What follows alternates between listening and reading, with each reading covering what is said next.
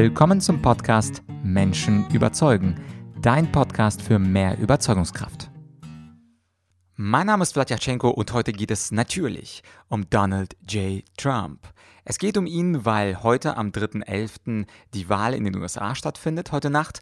Und zweitens möchte ich diese Folge aufnehmen, auch um dir zu sagen, mich gibt es heute Abend im Fernsehen zu sehen. Das heißt, bei RTL, da werde ich die Körpersprache von Donald Trump entschlüsseln und auch erläutern, warum und wie er es geschafft hat, sich gegen so viele Konkurrenten durchzusetzen und ständig präsent in den Medien zu sein. Und zwar ganz aus kommunikationspsychologischer Sicht. Also wenn du Lust hast, RTL 20 20.15 Uhr am 3.11.2020. Natürlich weiß ich zu diesem Zeitpunkt nicht, wer die Wahl gewinnen wird, aber auch wenn wir das nicht wissen, einen Credit müssen wir unserem Donald geben, und zwar, dass er in den Geschichtsbüchern sicherlich noch die nächsten Jahrzehnte auf jeden Fall auffallen wird. Als jemand, der ganz anders war als andere und natürlich aus rhetorischer Sicht als jemand, der ganz anders spricht als andere Präsidenten.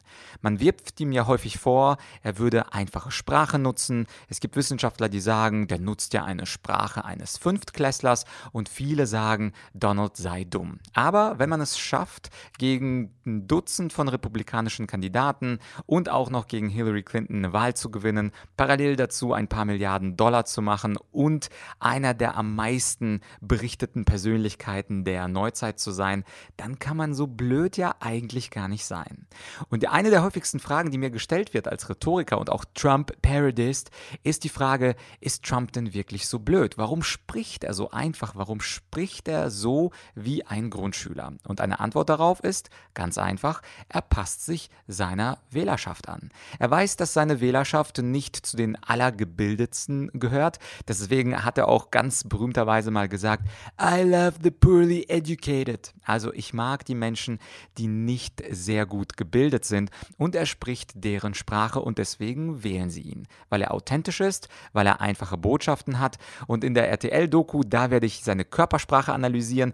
Das ist natürlich in einem Podcast ein bisschen kompliziert. Da müsste ich ja zeigen, was er macht. Aber genau das mache ich ja heute Abend bei RTL. Also einfach mal einschalten und genießen. Da werde ich ein paar seiner Gesten dechiffrieren. Und in dieser Podcast-Folge wollte ich nämlich auf einen Unterschied hinaus. Und zwar zwischen der ersten TV-Debatte gegen Joe Biden und der zweiten TV-Debatte gegen Joe Biden. Und die beiden Debatten zeigen sehr schön, dass Trump eben nicht dumm ist, sondern dass Trump und seine Rhetorik sehr strategisch sind und er sie strategisch einsetzt, je nachdem, was er gerade braucht. Ein Hinweis darauf, dass Trump das strategisch macht mit der einfachen Wortwahl, das hat er selber vor circa drei Jahren gegeben. Und zwar gibt es ein sehr schönes Video, was ich jetzt mal auf Englisch kurz nachsprechen werde und für alle Fälle anschließend auch übersetzen werde. Und zwar hat er gesagt, Zitat Donald Trump, I used to use the word incompetent, now I just call them stupid. I went to an Ivy League school, I'm very highly educated, I know words, I have the best words, but there's no better word than stupid. Und was er hier gemacht hat, er hat im Grunde seine Strategie uns offenbart. Er hat kurz übersetzt gesagt, ich habe früher äh, diese Leute inkompetent genannt, jetzt sage ich einfach, sie sind blöd. Ich äh, bin zu einer der besten Schulen im Land gegangen, Wharton School of Business. Ich bin super gebildet, ich kenne Wörter, ich habe die besten Wörter, aber es gibt kein besseres Wort als blöd. Und damit trifft er natürlich einen Nerv. Während also andere Politiker komplizierte und inauthentische, unechte Sprache nutzen, wie beispielsweise wir sind in sehr konstruktiven Gesprächen zu einer gemeinsamen Lösung gefunden und können uns sehr gut für die nächsten Monate eine Gesamtstrategie, die holistisch die Probleme abdeckt, andenken und auch umsetzen. So spricht niemand, das wirkt hölzern und so spricht nicht Trump, weil er weiß, dass seine Wähler ihn so lieben, wie er spricht und er spricht so, wie seine Wähler sprechen.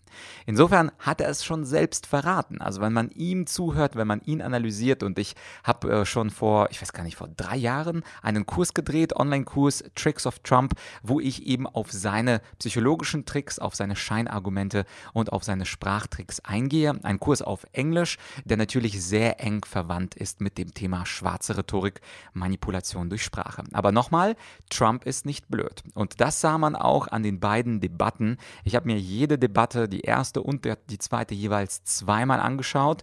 Einfach nur, weil erstens ich großer, großer Fan von Trumps Rhetorik bin. Nicht falsch verstehen, nicht von Trumps Inhalten. Über die kann man trefflich streiten, aber über seine Rhetorik, die sehr klar und sehr provokant ist. Und in diesen beiden Debatten gab es in Wirklichkeit nicht einen Donald Trump, sondern es gab in Wirklichkeit zwei Donald Trumps. Vielleicht hast du es in der Berichterstattung gesehen. Es wurde ja vor allem über die erste Berichter, äh, über die erste TV-Debatte ganz krass berichtet. Man hat gesagt, dass das wie, ähm, ja, wie Kleinkinder im Sandkasten extrem unprofessionell gelaufen ist und äh, Trump hat Biden, jemand hat es wohl nachgezählt, 128 Mal unterbrochen und er hat äh, Biden natürlich auch, wie er das üblich und häufig tut, verbal attackiert. Zum Beispiel beim Thema, beim Abschnitt Corona da hat er über Trump gesagt, You could never done the job that we did. You don't have it in your blood. Also typisch Trump, ja, du hättest niemals diesen Job machen können, du hast es einfach nicht im Blut. Oder ein einfaches Zitat, ein anderes Zitat. Did you the word smart? Did you use the word smart? You said you went to Delaware State, but you forgot the name of your college. Don't ever use the word smart with me. There is nothing smart about you, Joe. Und da bezieht sich äh, Donald auf eine Situation, wo Joe Biden nicht ganz sich erinnern konnte an äh, den Namen seiner Universität und hat das Wort smart, also klug benutzt. Und Donald sagt, äh, sag in meinem Kontext bitte nie das Wort klug. Du bist oder es ist nichts Kluges um dich herum, Joe. Also eine typisch beleidigende Trump-Attacke. Oder das dritte, das war auch in diesem Segment, well, he wants to shut down this country and I want to keep it open. Let me shut you down for a second, Joe.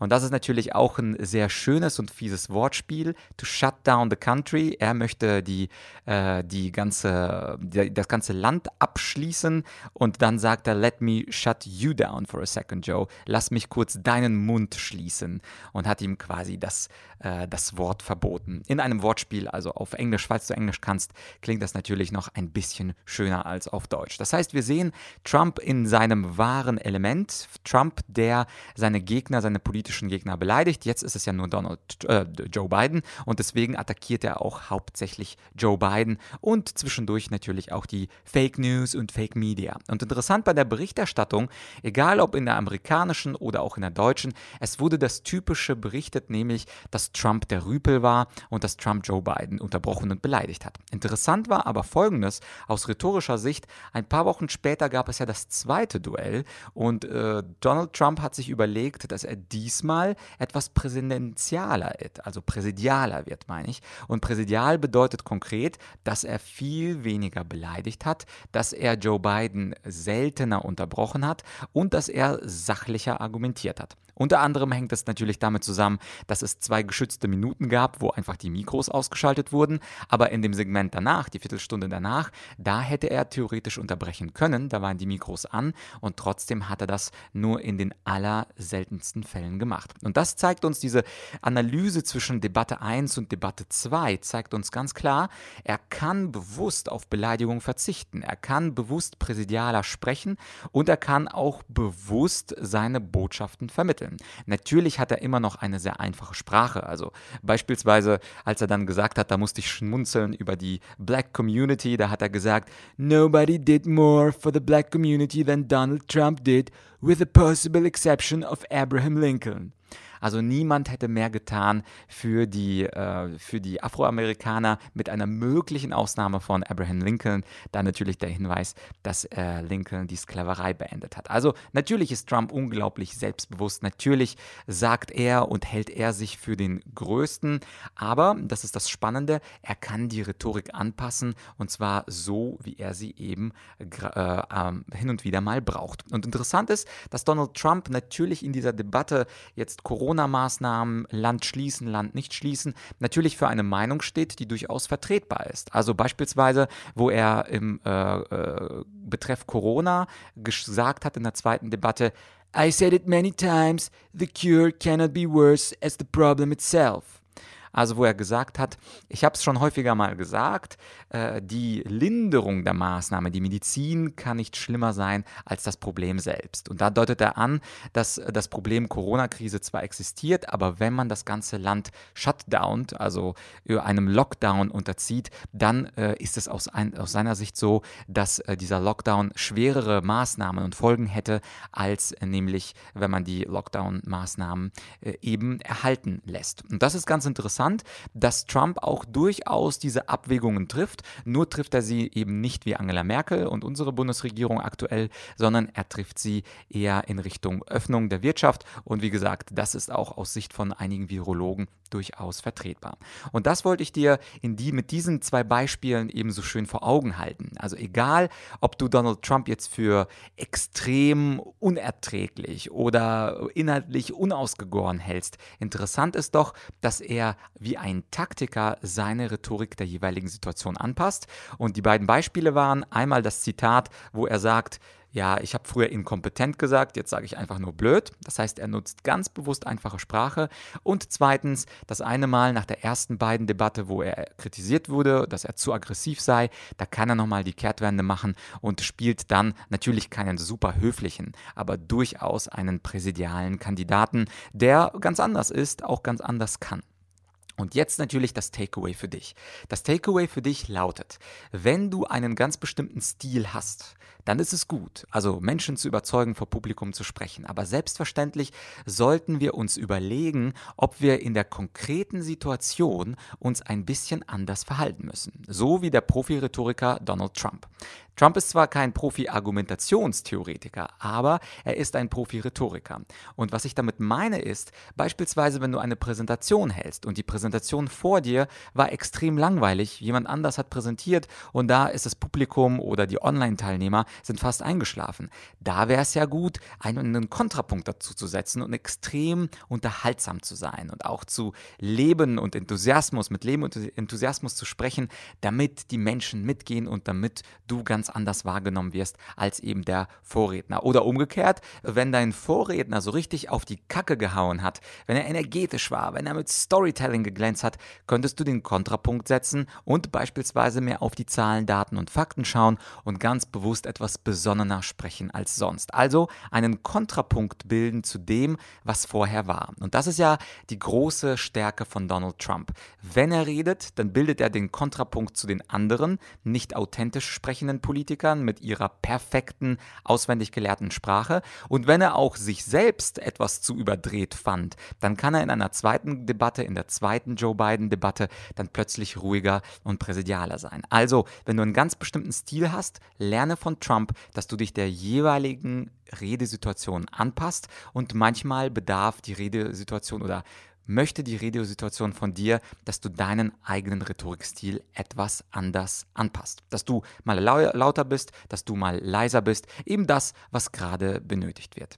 Und wenn du natürlich mehr wissen willst über Donald Trump, ich hatte das ja schon kurz angedeutet, dann findest du einen Kurs in meiner Online-Bibliothek Tricks of Trump, How Trump Manipulates People. Und in diesem Kurs, da habe ich dann ganz viele Ausschnitte, Videoausschnitte aus Trumps Wahlkampf, was er da gesagt hat, was er da da gemacht hat, natürlich auch mit Stimme, Stimmanalyse, körpersprachliche Analyse, schwarzer Rhetorikanalyse, das, was er gemacht hat und wie er es geschafft hat, die Wähler zu manipulieren, ihn zu wählen. Und das ist doch ganz entscheidend. Also auch wenn Donny jetzt verlieren sollte, dieser historische Gewinn vor vier Jahren, den hat er sich in Anführungsstrichen verdient durch seine Rhetorik. Und da muss man eben die Tricks kennen von Menschen wie Donald Trump, von Narzissten wie Donald Trump, damit man von diesen Tricks nicht selber beeinflusst beeinflusst wird. Denn, wie sage ich immer so schön, wenn man die Tricks nicht kennt, dann kann man sich dagegen auch nicht wehren.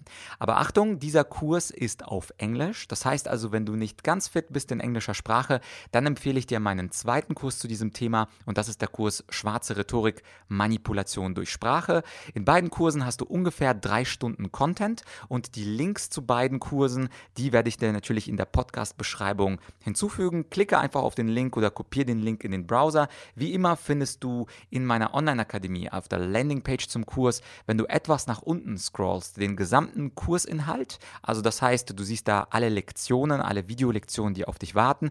Die ersten drei, vier Lektionen sind immer bei mir freigeschaltet, damit du dich von der Qualität des Kurses überzeugen kannst. Und wenn dir der Kurs gefällt oder wenn dir beide Kurse gefallen, da werde ich an unterschiedliche Beispiele und Techniken bringen, also Tricks of Trump auf Englisch oder schwarze Rhetorik auf Deutsch, dann würde ich mich natürlich freuen, wenn du dir diesen Kurs erwirbst, diesen Kurs kaufst und anschließend sehen wir uns dann in den Videos. Abschluss. Wenn dir diese Podcast-Folge gefallen hat, dann tu mir doch den Gefallen und teile sie mit Freunden, Bekannten, Kollegen. Entweder weil du meinen Post gesehen hast auf LinkedIn, Xing oder Facebook oder kopiere einfach den Link äh, dieser Podcast-Folge und schick eine WhatsApp-Nachricht an deine Freunde.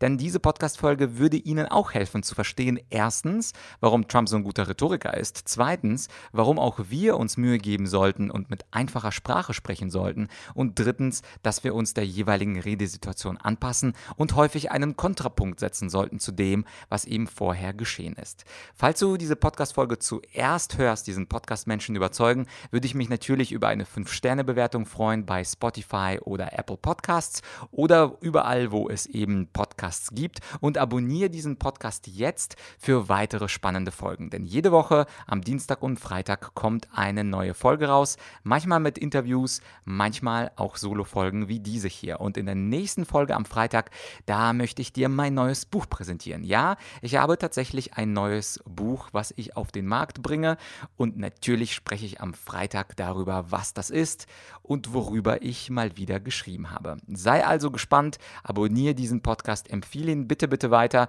und an dieser Stelle bleibt mir nur zu sagen, es bleibt spannend, wer die Wahl gewinnt. Es bleibt wirklich, wirklich spannend. Ich werde in der Nacht aufbleiben. Für mich ist es ja fast schon so schön wie die Fußball-Weltmeisterschaft, was da Trump und Biden Stimmen von sich geben werden am Wahlabend. Und dir wünsche ich einen schönen Tag und hoffentlich bis bald bei Menschen überzeugen. Das war's, dein